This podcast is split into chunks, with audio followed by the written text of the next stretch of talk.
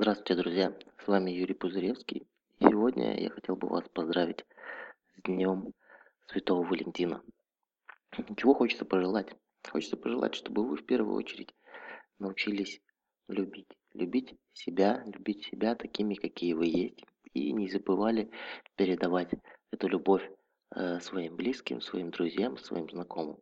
Постарайтесь в этот день э, отдавать любовь не только так, как принято своей второй половинке, а просто отдавать любовь э, всему, что вас окружает. Это может быть и пространство, э, это может быть ваш любимый автомобиль, погладьте его, протрите ему панель приборов, э, чтобы он знал, что вы его любите.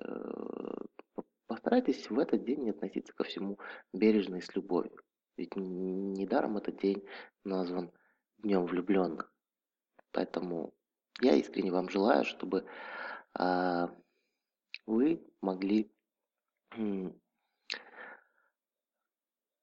почувствовать внутри в себе эту любовь, чтобы не только вы ожидали подарков от ваших ближних, от э, ваших вторых половинок, но и сами могли придать любовь в всему, что окружает вас.